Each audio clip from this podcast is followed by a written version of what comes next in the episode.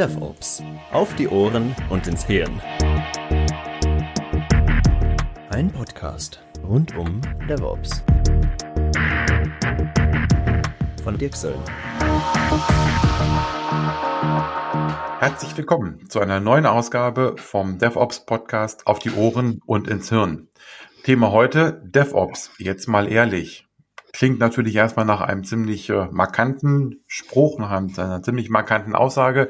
Aber ich glaube, dass ich mit meinem Gast heute hier oder vor allen Dingen mein Gast das ähm, sehr schön beweisen kann oder belegen kann. Und äh, ich freue mich auf Luca Injani. Luca Injani hatte ich vor etwas über einem Jahr schon mal zu Gast, äh, April 2019. Wer sich die alte Folge nochmal anhören will, ähm, da ging es um das Thema Testen. Luca wird sich gleich auch selbst nochmal vorstellen, aber ähm, insofern jetzt DevOps. Jetzt mal ehrlich, ähm, Luca, jetzt bist du dran. Jetzt bin ich dran. Ja, erstmal vielen Dank nochmal für die Einladung, Dirk. Ähm, ich habe mich gefreut, dass ich jetzt nach naja, etwas über einem Jahr mal wieder da sein darf. Und ähm, diesmal mit einem Thema, das ich eben wahnsinnig spannend finde, nämlich der Frage, wie sieht's denn aus mit DevOps überhaupt? Wie, wie, ähm, wie kommt das an in Unternehmen? Wie wichtig wird das gesehen? Wie wird das umgesetzt? Ähm, was läuft gut? Was läuft schlecht? Da hört man ja immer eine Menge, na, sehr, sehr blumiges Gerede. Bei jedem läuft's immer ganz super und so. Aber wenn man dann tatsächlich mal nachfragt und die Leute mal bei sich bei Bier erkundigt, na, wie, wie schaut's denn aus? Also, also hm, ganz schön, ganz schön hartes Brot. Und das hat mich dazu bewogen, mal eine, eine Art von, von Forschungsvorhaben, das klingt so bombastisch, aber einfach mal mich umzuhören in der Community und rauszufinden, wie läuft's denn wirklich? Und daher kommt dieses DevOps jetzt mal ehrlich, weil ich zum Glück ganz viele Leute getroffen habe, die, die wahnsinnig ehrlich und wahnsinnig detailliert mir berichtet haben, wie es bei ihnen läuft. Und von dem, was ich da so gehört habe, möchte ich eben heute euch allen berichten. Es klingt ja schon mal sehr, sehr interessant. Das ist auch das, was ich ähm, immer schade finde, wenn man auf Konferenzen geht. Dann gibt es dann die hochglanzpolierten Vorträge, die, äh, wo selbst Anwender ähm, von ihren Erfolgen berichten. Wenn das Leute wie ich als Berater tun, dann kann man es ja vielleicht noch mal ein bisschen verstehen. Wobei auch da äh, versuche ich ja ein bisschen auch Ehrlichkeit rüberzubringen. Aber gerade wenn Anwender berichten, wie toll alles gelaufen ist, dann finde ich es immer äh, schade. Also ähm, da könnte man mehr rausholen. Also dann bin ich mal gespannt auf deine Forschungsergebnisse. Ähm, du hast ja eben gesagt, warum du die Umfrage gestartet hast, ne? also mehr Tiefe, mehr Belastbarkeit reinzubringen. Ähm, wie hast du denn das äh, gemacht? Wie bist du dabei vorgegangen? Naja, das, das Ganze läuft auch ziemlich hemdsärmelig, nämlich einfach, ich mache, wenn man so will, Kaltakquise. Ich schreibe Leute auf LinkedIn an im, im großen Stil und bitte sie an einer Umfrage teilzunehmen. Ich habe da wiederum ganz hemdärmelig, einfach nur mit, mit Google Forms, eine, eine kurze Umfrage. Ich sage immer, die Umfrage zu machen dauert so lange wie eine Banane zu essen. Und ähm, lass mir da so ein bisschen berichten, wie fühlt sich DevOps denn für Sie an? Erstmal natürlich, was ist denn überhaupt DevOps? Na, wir alle wissen, es gibt keine so, so wirklich eindeutige Definition von DevOps. Wer sich mal amüsieren möchte, der kann mal den Wikipedia-Eintrag zu DevOps lesen. Da geben sie ganz offen zu, dass es keine einheitliche Definition gibt und sie wissen auch nicht, was sie tun sollen. Ähm und dann, dann frage ich sie, womit haben Sie die meisten Schwierigkeiten? Was, was, was waren Ihre größten Erfolge? Was war vielleicht Ihre größte Überraschung im Zusammenhang mit DevOps? Das ist ja auch immer eine ganz spannende Frage. Was kam auf, womit irgendwie keiner gerechnet hatte? Und ich bin wahnsinnig glücklich darüber, dass, dass die Leute diese Umfrage sehr, sehr positiv angenommen haben.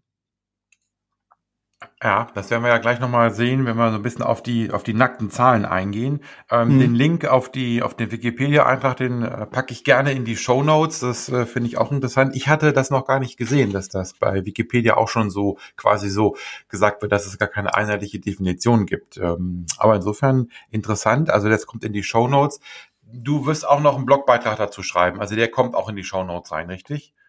Genau, ja. Also die, die, diese, diese Forschungen sind noch nicht abgeschlossen. Ich werde das jetzt noch weiter vertiefen, aber ich äh, werde ähm, rechtzeitig, bevor dieser, bevor dieser Podcast online geht, werde ich zusammenfassen, wo wir jetzt stehen, was ich jetzt schon rausgefunden habe, ähm, na, welche Tendenzen ich jetzt schon rauslesen kann. Sehr schön. Ähm, man muss dich ein bisschen beeilen, weil es regnet. Wir haben Juli in Deutschland und es regnet. Also insofern habe ich nichts Besseres zu tun, als hier an meinem Schreibtisch zu sitzen und äh, Podcast zu veröffentlichen. Ähm, nein, Spaß, be Spaß beiseite. Ich denke, das kriegst du hin und äh, du hast ja auch schon ein bisschen was vorbereitet, auch ja auch für den für den Podcast. Ne? Okay, ähm, du hast gesagt, du hast Leute bei LinkedIn angeschrieben. Das wäre jetzt meine Frage. Deutsche, deutschsprachige, Europäer, Amerikaner, wie auch immer. Also was war so deine Zielgruppe dabei? Also genau, meine, meine Zielgruppe sind ähm, Leute, die in, in irgendeiner Managementfunktion sind. Also irgendwie über die Suchfunktion von LinkedIn habe ich dann gesagt, ähm, keine Ahnung, Manager, CTO, Vice President und so weiter und so weiter immer mit dem Stichwort DevOps versehen. Und ähm, ich habe da keine geografische Einschränkung getroffen, also das ist äh, völlig weltweit. Was auch sehr interessant ist, ähm, ich habe äh, mittlerweile Antworten von allen Kontinenten außer der Antarktis. Aber die Probleme waren irgendwie immer ähnlich oder die, die Antworten waren immer ähnlich. Also sehr spannend und wie gesagt immer so ein bisschen auf, sagen wir mal, auf die obere Ebene fokussiert, weniger auf die Techniker, weniger auf die auf die einzelnen DevOps-Ingenieure oder sowas, sondern wirklich Leute, die die größeren Teamzusammenhänge, Organisationszusammenhänge im Blick haben müssen. Okay, du hast ja schon gesagt, ähm, dass oder angedeutet, dass, ähm, dass es ehrliche Antworten gegeben hat. Jetzt gibt es natürlich eine ganz berühmte Umfrage, die wir alle kennen, auf die wir alle immer hin, äh, hinweisen, State of DevOps Report. Äh, hast du dich daran ein bisschen orientiert und oder kannst du das ein bisschen vergleichen, deine Umfrage mit dem State of DevOps Report? Also ich glaube, es wäre ein bisschen vermessen, mich mit dem State of DevOps Report vergleichen zu wollen. Äh, ich habe Stand heute sowas wie 300 Umfrageantworten. Die haben jedes Jahr, ich weiß nicht, eine fünfstellige Anzahl. Die machen das mit einer wahnsinnigen wissenschaftlichen Tiefe und, und einem Methodenwissen, das ich, das ich schlicht nicht habe. Aber darum geht's mir auch gar nicht, sondern es, es ging mir eben gar nicht darum, alles runter zu kondensieren auf eine nackte Zahl, auf einen Einflussfaktor oder irgend sowas, sondern es ging mir genau darum, rauszufinden, wie fühlt sich DevOps denn eigentlich an? Und ich wüsste eh nicht, wie ich das in eine Zahl packen sollte. Okay. Das heißt, du hast lauter Emojis verschickt und die mussten dann Emojis auswählen. ja, Emojis in dem Sinne nicht, aber es, es, gibt schon ganz viele Sachen, wo ich gefragt habe, wie, wie fühlst du dich dazu? Ne, stimmst du dem völlig zu, stimmst du dem gar nicht zu oder logischerweise halt irgendwas dazwischen. Und auch ganz viel einfach Freitext, wo ich frage, zum Beispiel, was hat dich besonders überrascht? Und das, das lässt sich halt nicht auf eine Zahl eindampfen, sondern da werden dann, da, da, da ergibt sich dann, jede einzelne Antwort mag irgendwie diffus sein, aber ich glaube, im Ganzen schält sich da ein spannendes Stimmungsbild raus. Und das, das könnt ihr auch der State of DevOps Report gar nicht leisten. Ich, ähm, ich bitte auch darum, meine Umfrageteilnehmer, dass sie mir zu einem Follow-up-Interview zur Verfügung stehen. Und ich bin wahnsinnig glücklich darüber, dass sehr viele, nämlich mehr als 40 Prozent, dem zustimmen. Also so viele, dass ich die gar nicht alle fragen kann. Das wäre irre. Ähm, so dass wir dann noch mal ein bisschen mehr in die Tiefe gehen können und explorieren können, was haben sie denn eigentlich gemeint, was haben sie denn eigentlich ganz konkret erfahren. Und das ist, glaube ich, das Spannende und das ist, glaube ich, ein sehr schönes Gegengewicht sogar zum State of DevOps Report. Okay, ja gut, da sind ja wirklich ähm, Zahlen drin, weil man ja auch erstmal Zahlen liefern kann und will, gerade mit einer wissenschaftlichen äh, Vorgehensweise. Gibt es doch irgendwelche Zahlen, die du äh, jetzt hier erläutern wollen würdest, oder wollen wir ein bisschen in die, äh, ich sag mal, in die, in die verbalen Ergebnisse einsteigen, in die Gefühle und Eindrücke und Erfahrungen? Ja, es gibt, es gibt ein paar, paar Eckdaten, die ich vielleicht nennen kann. Nämlich, das eine der Fragen, die ich stelle, ist, wie weit die Leute mit DevOps sind in ihrer Organisation. Und das Interessante ist, es gibt quasi niemanden, der sagt, DevOps ist gar nicht relevant oder sie haben gar nicht angefangen mit irgendetwas, was sie DevOps nennen, na, wie auch immer denn die Definition sein mag. Ähm, ein Drittel der Leute sagt, sie haben die meisten ihrer Ziele erreicht, die sie so verfolgt haben mit, mit einer DevOps-Einführung. Und das heißt dann im Umkehrschluss, dass zwei Drittel der Leute damit beginnen oder mittendrin sind, DevOps einzuführen. Also mir, mir zeigt sich so das Bild von, von äh, einer Community, die wahnsinnig auf der Reise ist irgendwie. Ja, okay. Hast du gesagt, ein Drittel hat die Ziele erreicht. Würdest du sagen, oder haben die gesagt, dass sie fertig sind? Ähm, oder geht's dann weiter, weil man quasi mit der Zielerreichung erkannt hat, wir müssen weitere Schritte einleiten? Ähm, das ist, das ist eine lustige Frage. Insofern, als ich glaube, eins der Ziele von, von DevOps ist, das ist etwas, was ich oft raushöre, dass sie wandelbarer werden wollen. Insofern ist ein, ein explizites Ziel ist niemals fertig zu werden. Cool. Wenn man so ja. will. Super. Okay. Das heißt, ein Drittel sind fertig mit niemals fertig zu werden. Genau. Genau so. Ziel, Ziel erreicht.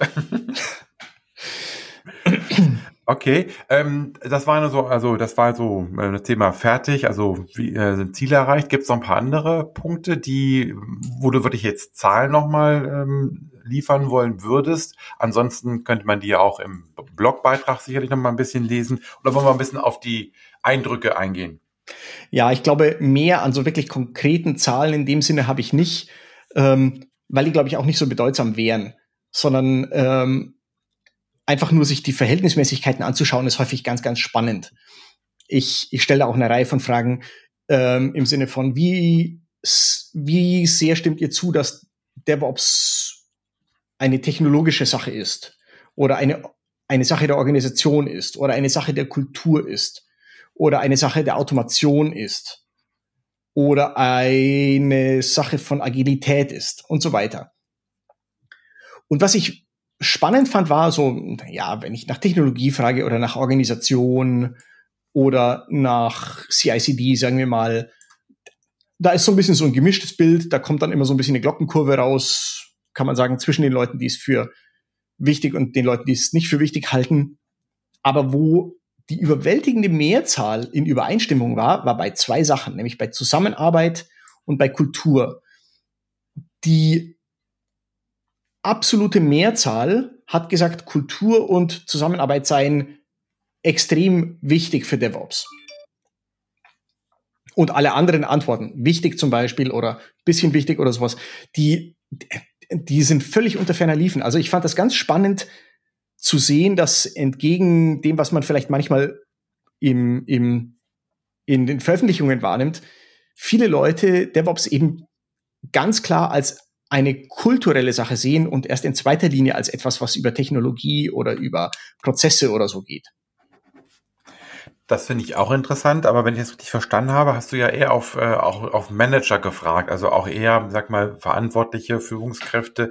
Denkst du, dass du ähm, andere Aussagen zu diesem Thema bekommen hättest, wenn du DevOps-Engineers gefragt hättest?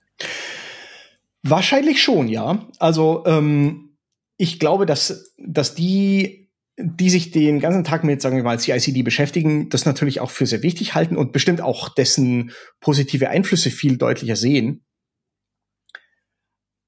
Aber aus Management-Sicht halte ich das eben für sehr, sehr spannend, dass das so einen starken, so einen starken Einfluss hatte. Weil es wäre ja, wäre ja ähm, einladend zu sagen, ja, ja, das geht nur um CICD und, und der Rest, der kümmert uns eigentlich nicht so sehr.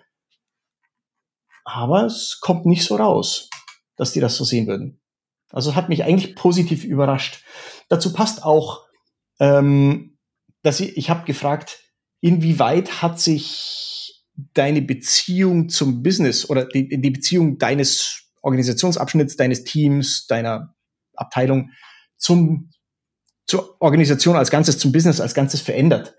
Und ich fand es interessant, dass sie alle gesagt haben, es hat sich verbessert oder so stark verbessert, diese Beziehung. Sie ist enger geworden, sie ist vertrauensvoller geworden, sie ist auch erfreulicher geworden.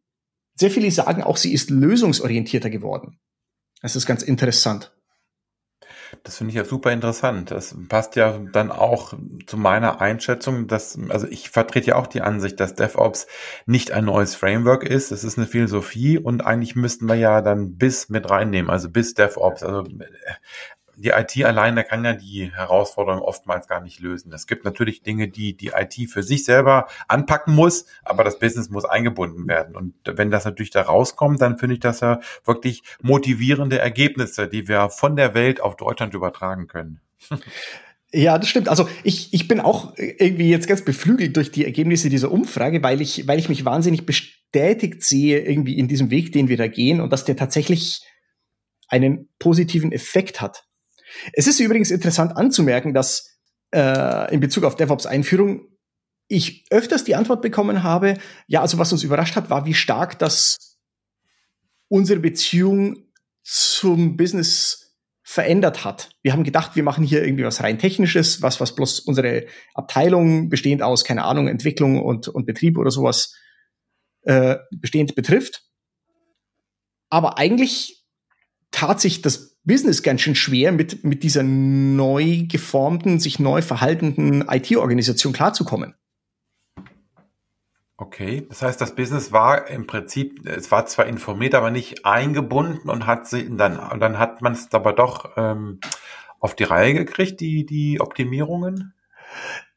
Ja, aber zum, genau, also es, es hat sich durchaus dann auch öfters zum Besseren gewandelt, aber wenn ich mir jetzt, nur um irgendwas rauszupicken, wenn ich mir jetzt vorstelle, ähm, ich konnte vorher dreimal im Jahr liefern und jetzt kann ich auf einmal dreimal am Tag liefern, das, das Business weiß ja gar nicht, wie es damit umgehen soll. Das, das, äh, das überfährt, überfährt die ja völlig.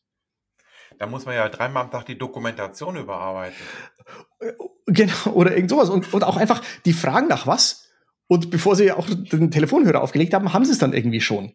Ich meine, das ist natürlich ein bisschen überspitzt. Nicht alles läuft so wunderbar und flüssig und so. Aber trotzdem ist es so ein großer qualitativer Unterschied darin, wie sich die IT-Organisation nach außen zeigt, dass das, ähm, da, dass das notwendigerweise einen Einfluss darauf hat, wie der Rest der Organisation mit, der, ne, mit den IT-Lern umgeht. Und das hat, glaube ich, mhm. viele überrascht. Die haben gedacht, na ja, DevOps, selbst, selbst jene, die gesagt haben, DevOps ist was Kulturelles, haben gedacht, das ist was, das machen wir unter uns aus. Ne, das betrifft uns. Wir innerhalb der Abteilung werden anders und haben festgestellt, Mensch, das strahlt wahnsinnig weit aus. Das strahlt durch alle, alle anderen Aspekte des Unternehmens mit aus. Ja, cool. Ähm, jetzt hast du ja gesagt, Kultur, Zusammenarbeit ist ganz wichtig. Ähm, wenn das wichtig ist, wie einfach oder schwierig waren die Einführungserfahrungen? Also was sind da so die Erfahrungen gewesen? ja, das war ganz spannend. Ich habe ja eben als einfach so als Freitext die Frage gestellt, was war besonders leicht bei einer DevOps-Einführung, was war besonders schwierig bei einer DevOps-Einführung? Und überwältigend hat man bei der Frage nach besonders leichten die Antwort bekommen, Technologie war einfach. Tooling war einfach. Na, wir, keine Ahnung, wir, wir denken, wir, wir entscheiden uns dafür irgendeine Sache und dann installieren wir die halt und dann so zack, bumm, fertig. Und was aber wahnsinnig vielen Leuten schwer fiel, war eben der ganze kulturelle Aspekt davon.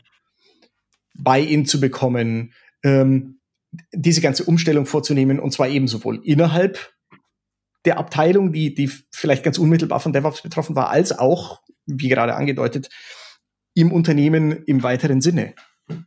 Das ist etwas, womit sich ganz viele schwer tun ähm, und auch weiterhin schwer tun. Das, das war ein ganz interessantes Ergebnis der, der Umfrage.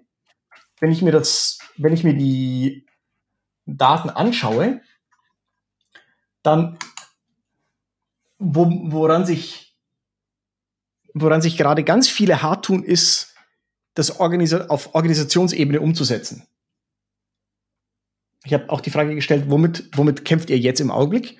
Und die meisten sagen, wir kämpfen mit Kultur, wir kämpfen mit Prozessen. Das heißt, die, die richtig schwere Arbeit ist, DevOps wirklich zu verankern in den Unternehmen, in den Arbeitsabläufen. Mhm. Und in den Köpfen dann auch, ne? Und in den Köpfen dann auch. Wobei ja. das ganz spannend ist das, das fand ich auch ganz interessant. Ähm, bei der Frage nach dem, was überraschend war, habe ich natürlich viele Antworten bekommen, aber zwei wiederkehrende Themen waren, dass die Leute überrascht waren, wie leicht es war, äh, bei in zu bekommen für eine DevOps-Einführung oder wie schwer es war, bei in zu bekommen für eine DevOps-Einführung. Ich weiß noch nicht, woran das liegt. Ich muss mich da noch mal in, in meinen Interviews erkundigen, was da los ist. Aber es, ent, entweder du rennst da offene Türen ein oder du bist oder du siehst dich großen Beharrungskräften ausgesetzt. Das, das scheinen so die zwei möglichen Ergebnisse zu sein. Ja, ist interessant. Also ich hätte jetzt gesagt, dass es, also klar, bei kleineren Unternehmen vielleicht nicht so, aber dass es ab einer gewissen Größe immer beides gibt. Also es gibt immer Leute, die äh, sehen, es ist notwendig, wir müssen da was tun, egal wie wir das jetzt nennen, aber wir müssen was tun. Und es wird immer Leute geben, die, die beharren. Und wahrscheinlich, oder vielleicht hast du ja auch nur äh, glücklicherweise oder äh, zufälligerweise auf der einen Seite äh, jemanden getroffen, der eher den Fokus auf das eine sieht und auf der anderen Seite eben Leute, die eher auf die Beharrung dann äh, gestoßen sind an der Stelle. Aber wenn ich dich richtig verstanden habe, willst du ja noch tiefer einsteigen und ja, vielleicht machen wir im halben Jahr oder Jahr nochmal einen Podcast, wenn du die nächsten tiefer gehenden Ergebnisse uns präsentieren kannst. Auf jeden Fall sehr gerne. Gut. Ähm, jetzt hast du ja schon gesagt, du hast ähm, eine erste Umfrage gehabt und bist dann in Vertiefungsinterviews äh, gegangen. Gibt es irgendetwas, was wir aus, den, aus, dem, aus dem Einstieg, aus dem Fragebogen noch ähm, thematisieren sollten? Oder wollen wir äh, einsteigen in die Ergebnisse aus den Vertiefungsinterviews? Lass uns mal schauen. Ähm, also ich glaube, wir haben das Wesentliche wirklich schon abgehakt aus diesem Fragebogen. Wie gesagt, ganz stark überwältigt hat bei dem, bei dem Fragebogen immer das Problem von Kultur. Das war etwas, was, oder Mindset oder wie auch immer. Das ist, glaube ich, die absolute Mehrzahl aller Antworten, die gesagt haben, das war die größte Schwierigkeit. Das einfachste mhm. war immer Tooling und was auch viel leicht fiel, war das Anfangen. Das haben auch viele gesagt. Einfach mal oh, loszulegen ja. mit einer Einführung, das war gar nicht so schwer. Aber dann irgendwie entlang des Weges, da wurde es dann plötzlich steinig. ja, okay. Gut, dann lass uns mal einsteigen, äh, welche Erkenntnisse du aus den Vertiefungsinterviews so noch zu erzählen hast. Ja, genau. Ähm, also das war auch spannend und ich bin da, ich bin da wirklich das muss ich jetzt mal sagen. Ich bin da wirklich glücklich über die DevOps-Community im, im Weiteren, die da wahnsinnig großzügig war mit, mit Antworten und wie mir scheint auch wirklich sehr ehrlichen Antworten und mit Zeit. Also ich habe jetzt schon eine ganze Reihe, ich möchte sagen ein Dutzend oder sowas, und es werden noch mehr. Ich habe morgen und übermorgen noch drei ähm, Interviews geführt mit DevOps Managern im weiteren Sinne, die mir da jeweils eine Stunde ihrer Zeit schenken, um mit mir da wirklich in der Tiefe über all diese Dinge zu sprechen. Das ist wahnsinnig spannend ähm, zu hören, was, was da noch an, an Details rauskommt und an Sachen, die man in Fragebögen gar nicht fragen konnte oder auf die, auf ne, Ideen, auf die ich gar nicht gekommen wäre. Aha, das ist, auch, das ist interessant. Ähm, wie, du hast eben von, vom Business gesprochen. Gab es du, also von den Auswirkungen auf das Business, gab es da auch noch ein paar ähm, Erkenntnisse aus den Vertiefungsinterviews? Ja, also die haben, die haben das wirklich noch mal bestätigt, das was auch den aus den Fragebogen schon ein bisschen rauskam, dass man dazu neigt, zu unterschätzen, wie groß die Auswirkungen auf das Unternehmen sind, eine DevOps-Einführung. Man denkt, das ist irgendwie was, was die Entwicklungsabteilung irgendwie unter sich ausmacht oder die IT-Abteilung, wie auch immer. Aber plötzlich stellt sich dann raus, dass das strahlt ganz weit aus, angefangen von, keine Ahnung, wenn ich jetzt plötzlich in Richtung Cloud gehe, dann, dann habe ich jetzt plötzlich mehr ähm, Ausgaben, die nicht mehr Kapitalausgaben sind, weil ich Server anschaffe, sondern ähm, ich habe jetzt operative Ausgaben, weil ich ähm, AWS-Rechnungen zahlen muss oder sowas. Solche Details, die man, die, die vielleicht einem CFO bewusst sind, aber einem gewöhnlichen DevOps-Manager vielleicht sogar eher weniger. Das hat jedenfalls viele von denen überrascht, mit denen ich sprach.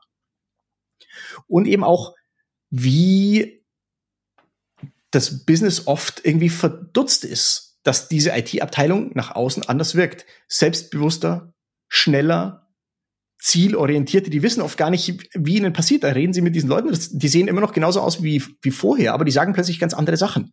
Das, das erwischt das Business oft eiskalt irgendwie. Die sagen das und die machen das auch, ne? Weil viel hatte die IT ja immer schon mal versprochen und mhm. äh, jetzt machen sie auf einmal. Ähm, okay.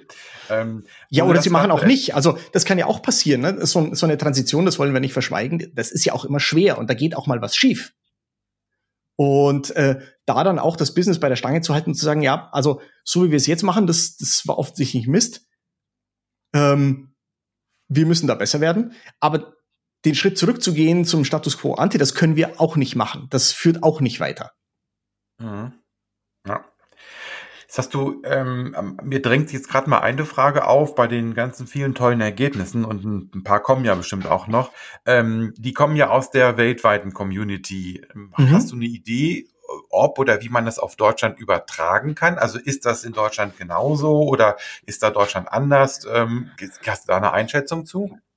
Ähm, kann ich noch keine klare Einschätzung treffen, einfach deswegen, weil meine Umfrage ganz bewusst anonym ist. Das heißt, ich weiß nicht, wer ähm, aus, aus welchem Land, aus welcher Gesellschaft jemand kam, der eine bestimmte Antwort gegeben hat.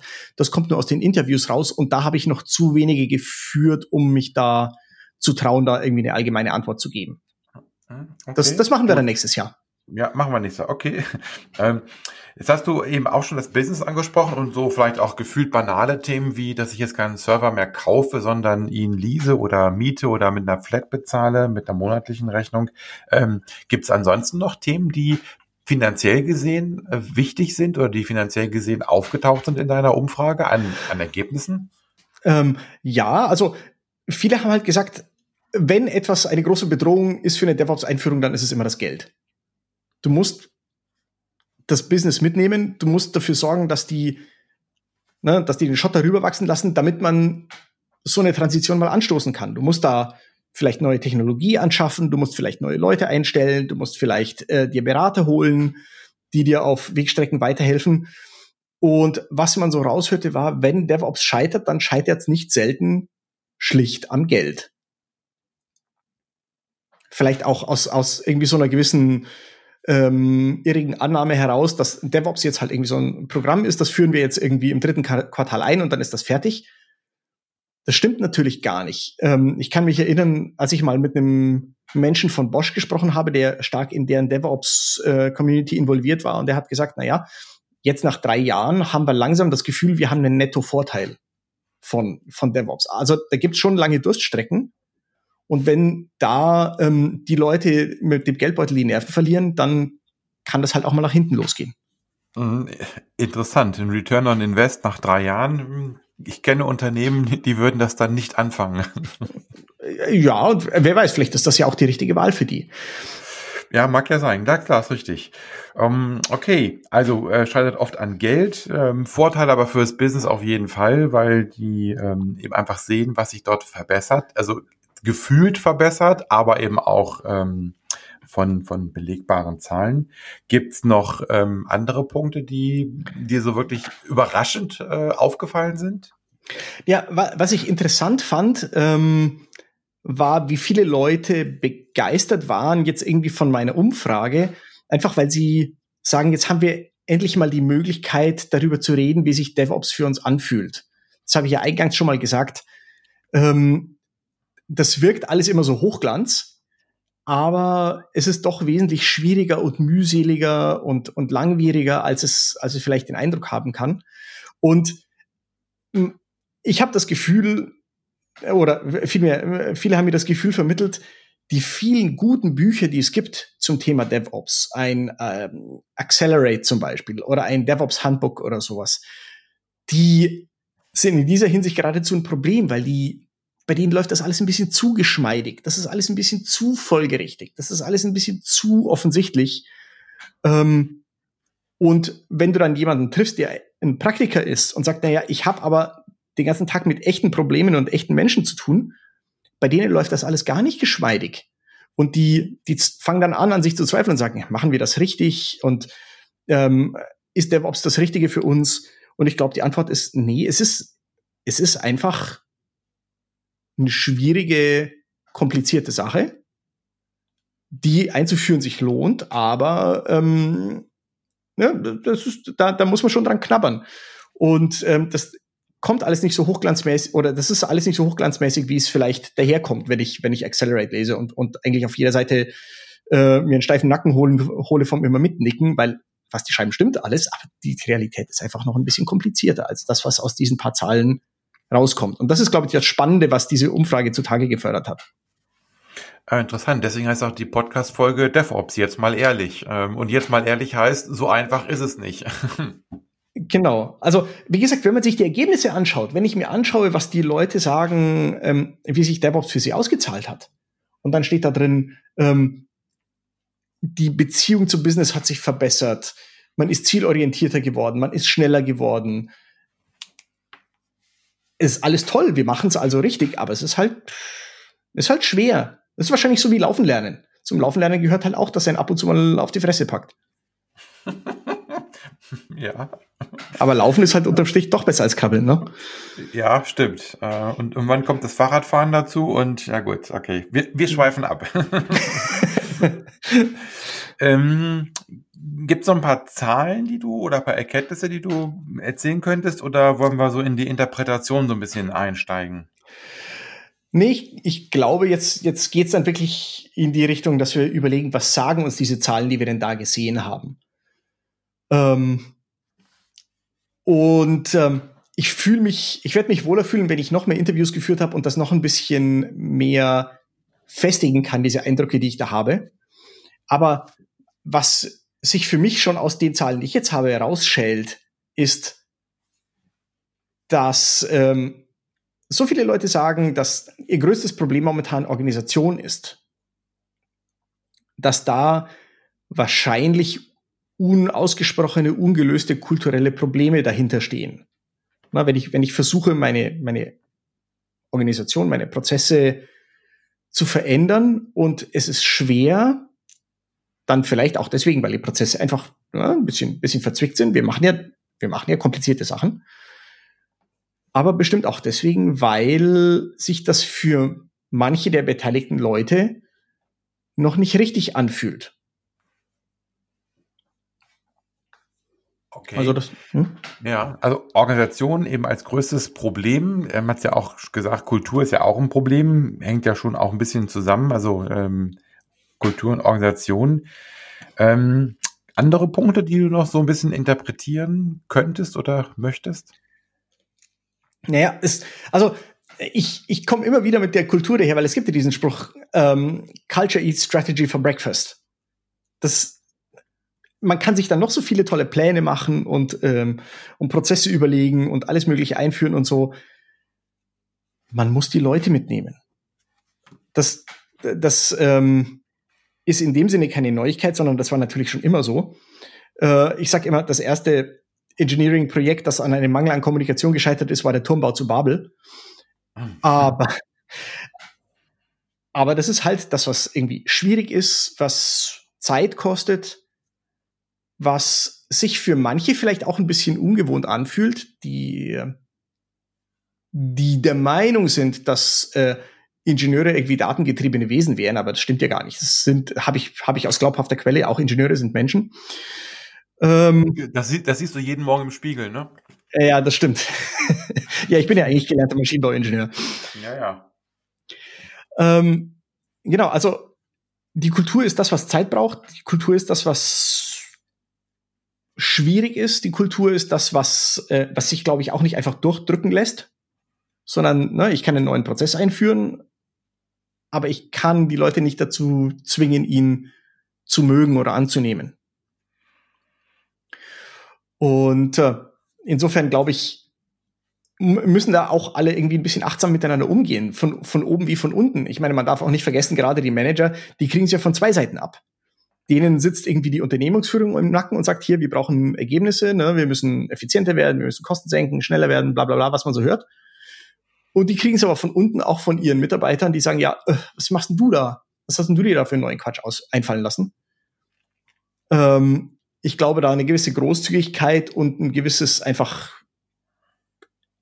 aktiv mitgestalten hilft da wahnsinnig viel weiter. Und vielleicht ist das der Unterschied zwischen den Leuten, die sagen, es war überraschend leicht und den Leuten, die sagen, es war überraschend schwer. Okay, also überraschend leicht, haben die gesagt, die ähm, sich auf diese Schwierigkeiten eingestellt haben?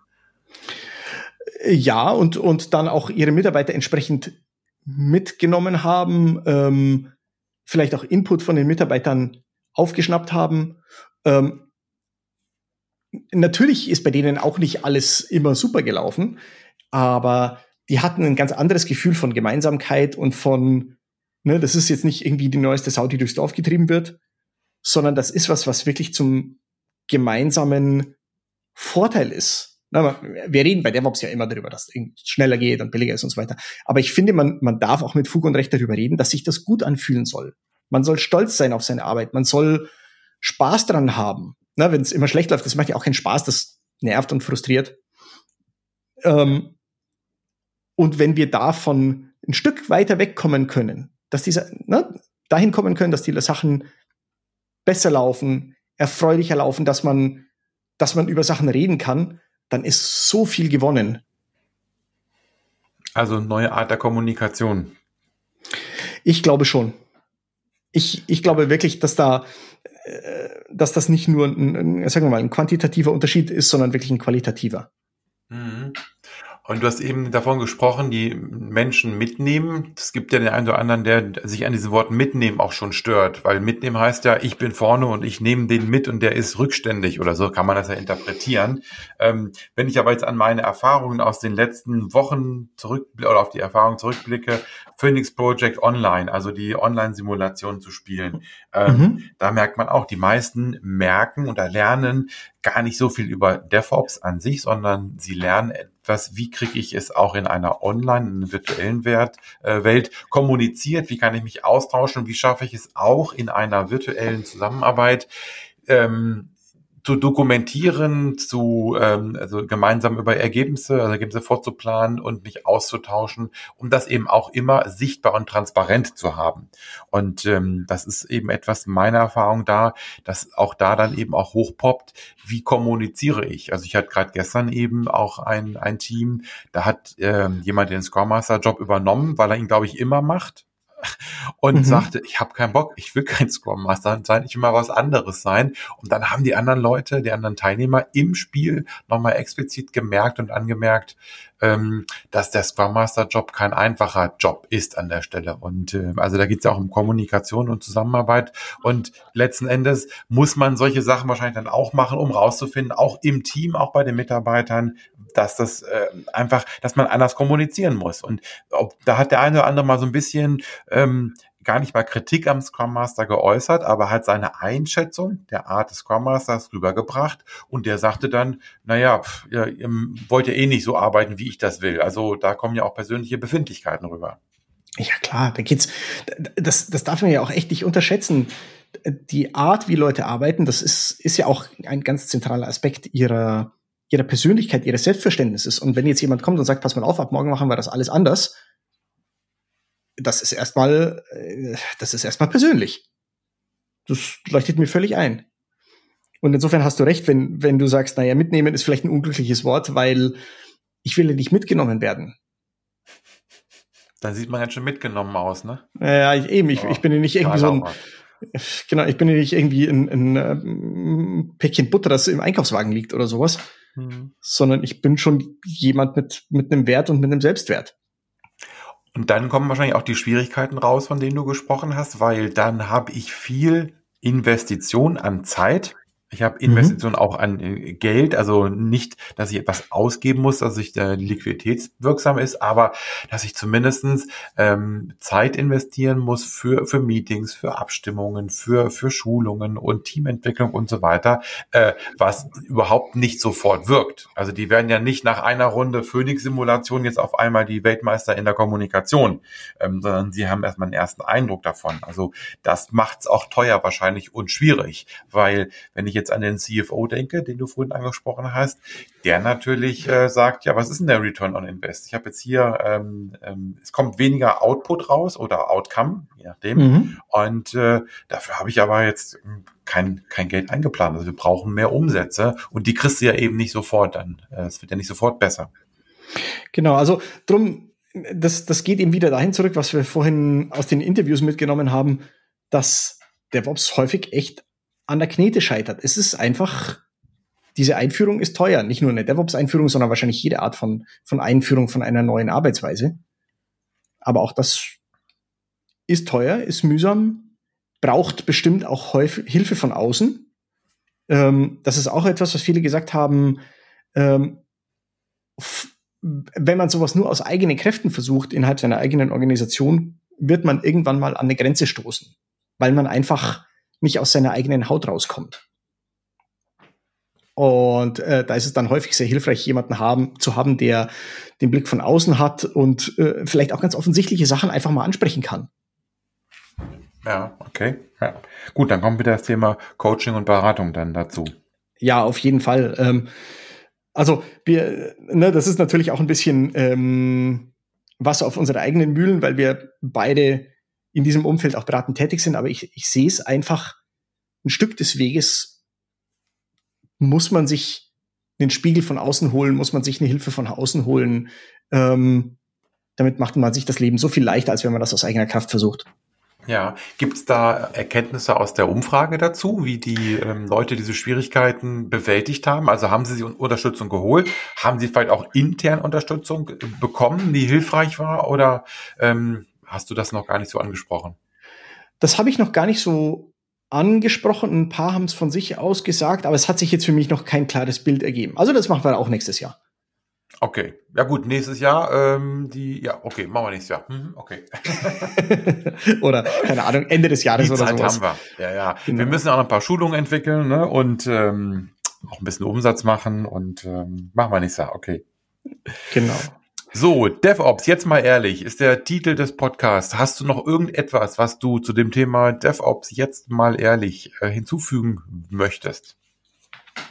Also, ähm, ich möchte es einfach nur zusammenfassen. Es war wahnsinnig spannend. Ich werde das auch weiter betreiben. Ähm, ich mache diese Umfragen weiter. Ich habe jetzt die vierte Fassung meiner Umfrage gerade online.